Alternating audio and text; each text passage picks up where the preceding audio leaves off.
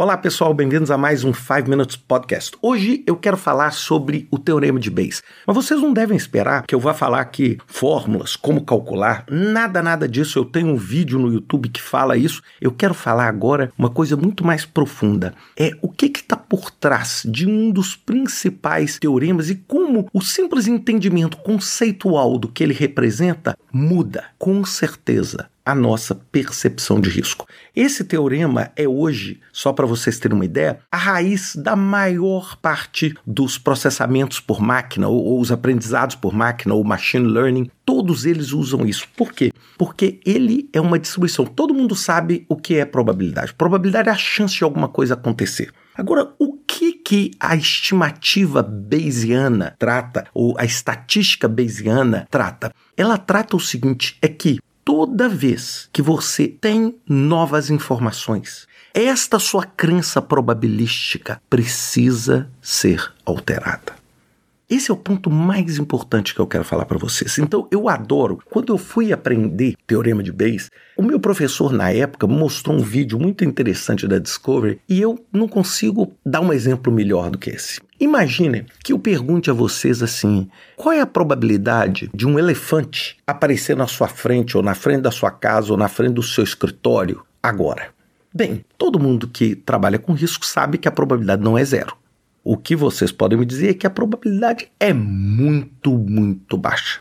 Então, essa é a sua probabilidade inicial, ou seja, diante da absoluta falta de informação, eu acho que a probabilidade é muito, muito baixa. Mas imaginem que eu chegue para vocês e falem assim: tem um circo no seu bairro, no bairro onde você está, e esse circo é um circo com animais.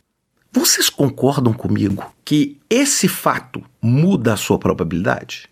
Muda. Ela pode continuar muito baixa. Mas agora existe um fator que pode corroborar uma eventual existência de um elefante na sua frente. Agora, se eu te der uma terceira informação falando assim: acabei de ligar a televisão e disse que um elefante fugiu do circo.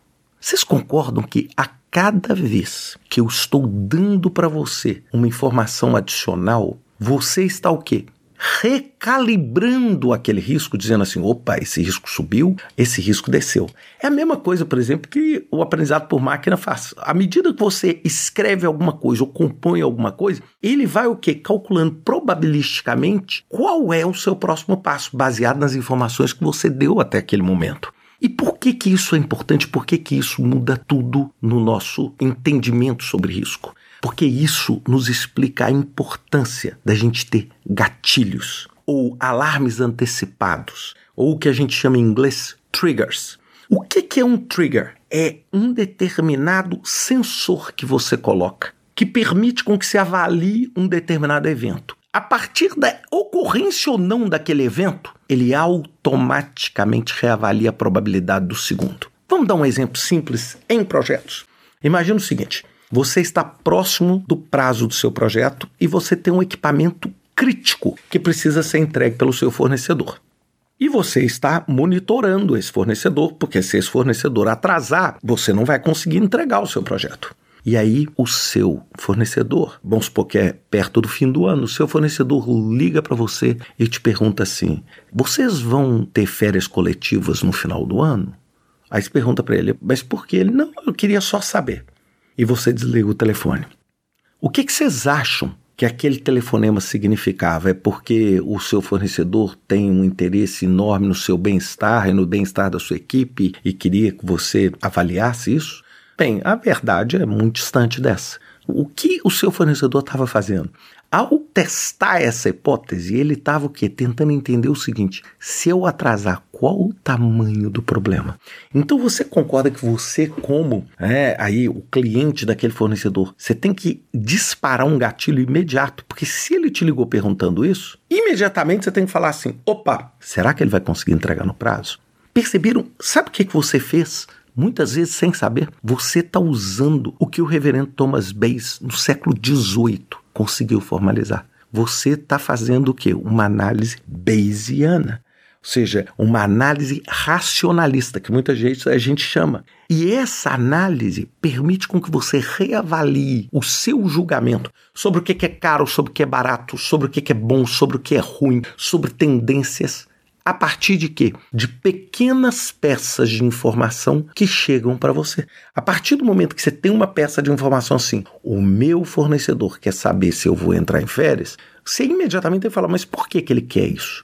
Será que não tem nada por trás desse interesse? É exatamente isso. Então, o que, que eu queria compartilhar com vocês? Toda vez que você está diante de um cenário volátil, a coisa mais importante é você se equipar com esses gatilhos. Eu vou dar um exemplo hoje da minha vida real. Nós estamos vendo essa avalanche, tsunami ou qualquer coisa similar com inteligência artificial. O que, que eu estou fazendo? eu estou buscando conhecer da melhor forma que eu posso, buscando aprimorar, buscando testar, e eu estou o quê? Com vários gatilhos acionados para eu entender o seguinte: o quanto isso vai alterar o meu trabalho, o quanto isso vai alterar o trabalho dos meus clientes, o quanto isso vai alterar a forma com que eu ofereço os produtos e serviços que eu tenho, o quanto isso vai alterar o conteúdo que eu produzo. Eu estou o tempo inteiro. Por quê? A partir do momento que eu recebo informações, e uma delas, por exemplo, foi quando o Chat GPT foi lançado publicamente no final de 2022, foi quando eu tive essa oportunidade de falar assim: opa, aqui nós temos algo que mudou a regra do jogo, porque até então nós pensávamos em processamento por máquina para calcular números, para poder fazer um monte de cálculos simultâneos para ganhar um jogo de xadrez ou até mesmo brilhantemente como a DeepMind fez para ganhar um jogo de Go, mas eu nunca pensei uma inteligência artificial capaz de desenhar, capaz de fazer um vídeo, capaz de fazer uma música, capaz de compor uma letra. Isso tudo veio nessa avalanche do que está acontecendo nesses últimos meses que nós estamos vendo. E isso é automaticamente o que é um gatilho para mim. Um monte de iniciativas que eu tinha na minha vida profissional, eu tive que dar uma parada para eu poder me dedicar a outras iniciativas que eram emergentes. Por quê? Porque eu precisava responder a esse gatilho. Eu estava nada mais, nada menos que usando a estatística bayesiana de uma forma completamente empírica para ter certeza de que as minhas crenças estavam atualizadas com as informações que eu recebia.